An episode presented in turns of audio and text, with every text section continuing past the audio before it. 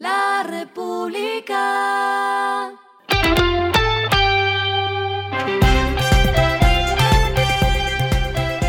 Al final de la jornada, esto es lo que debes saber sobre el comportamiento de los negocios, las finanzas y la economía. Las movidas de hoy fueron. La Asamblea General de Accionistas del Grupo Nutresa aprobó este lunes los pasos para continuar el acuerdo al que llegaron los representantes del Grupo Empresarial Antioqueño y el Grupo Gilinski, es decir, agilizar el acuerdo marco y el proyecto de decisión de Nutresa. Con 3,16 billones de pesos del patrimonio de Nutresa se conformará la Sociedad Portafolio SA, compañía que será listada en la Bolsa de Valores de Colombia y el Registro Nacional de Valores y Emisores para hacer el intercambio accionario.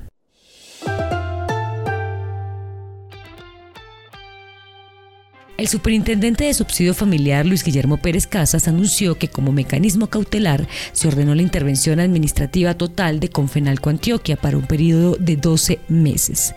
En la misma decisión separó de sus cargos a los miembros del Consejo Directivo.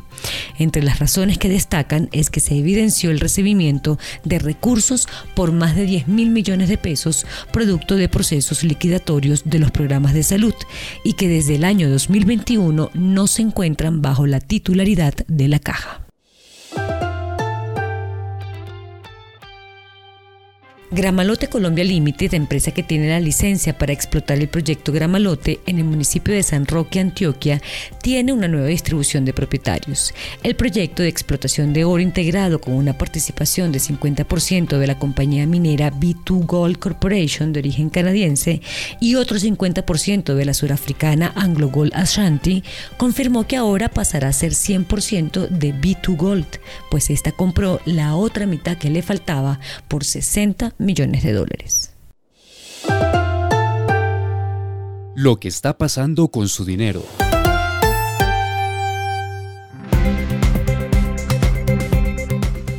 Se actualizaron las cifras del sistema financiero durante el primer semestre del año las utilidades reportadas fueron 71,8 billones de pesos, explicado principalmente por las ganancias de los fondos administrados, cuyas utilidades fueron de 59,4 billones de pesos, mientras que las entidades financieras alcanzaron ganancias de 12,36 billones de pesos, según el informe de la Superintendencia Financiera. Desagregando por tipo de entidad, los bancos acumularon utilidades en el primer semestre de 4,77 billones de pesos, las corporaciones financieras de 564.206 millones de pesos y las cooperativas de carácter financiero de 14.199 millones de pesos. Los únicos que registraron pérdidas fueron las compañías de financiamiento con un monto de menos 137.989 millones de pesos.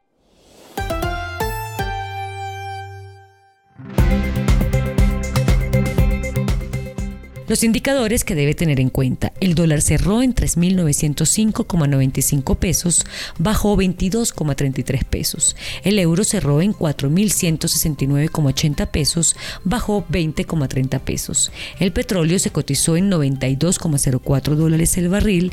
La carga de café se vende a 1.309.000 pesos y en la bolsa se cotiza a 1,90 dólares. Lo clave en el día.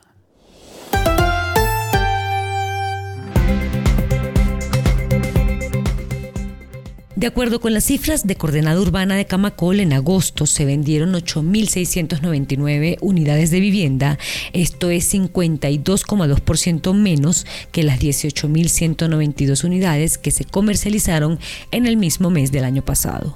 Por segmentos, el de mayor contracción fue el de vivienda de interés social o vivienda BIS, pues se pasó de vender 13.037 unidades en agosto de 2022 a 5.603 unidades en agosto de este año es decir, una caída de 56,9%.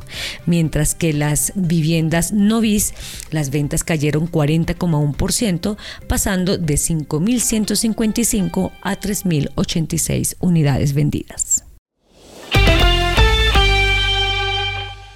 A esta hora en el mundo.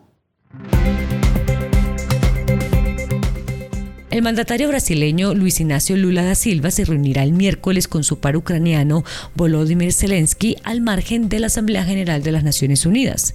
Lula ha defendido la creación de un grupo de naciones para mediar en el fin de la guerra entre Rusia y Ucrania, pero en mayo afirmó que tanto Moscú como Kiev eran culpables del conflicto, lo que enfureció a Estados Unidos y a los miembros de la Unión Europea que respaldan la resistencia ucraniana a la invasión rusa.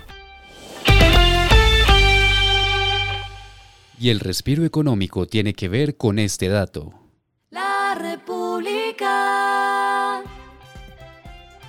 La familia del artista Fernando Botero anunció que con el objetivo de darle un último adiós en el país, trasladarán sus restos para hacer dos homenajes en Bogotá y Medellín. Se estima que la llegada sea este jueves 21 de septiembre.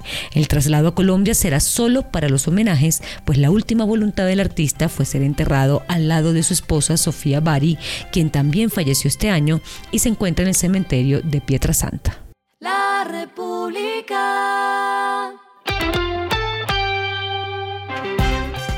Y finalizamos con el editorial de mañana, los inesperados petróleo caro y dólar barato. Con el barril del Brent a 94 dólares y tendencia al alza, el dólar se ha desplomado a poco más de 3.900 pesos, una situación inesperada que se constituye como una noticia agridulce.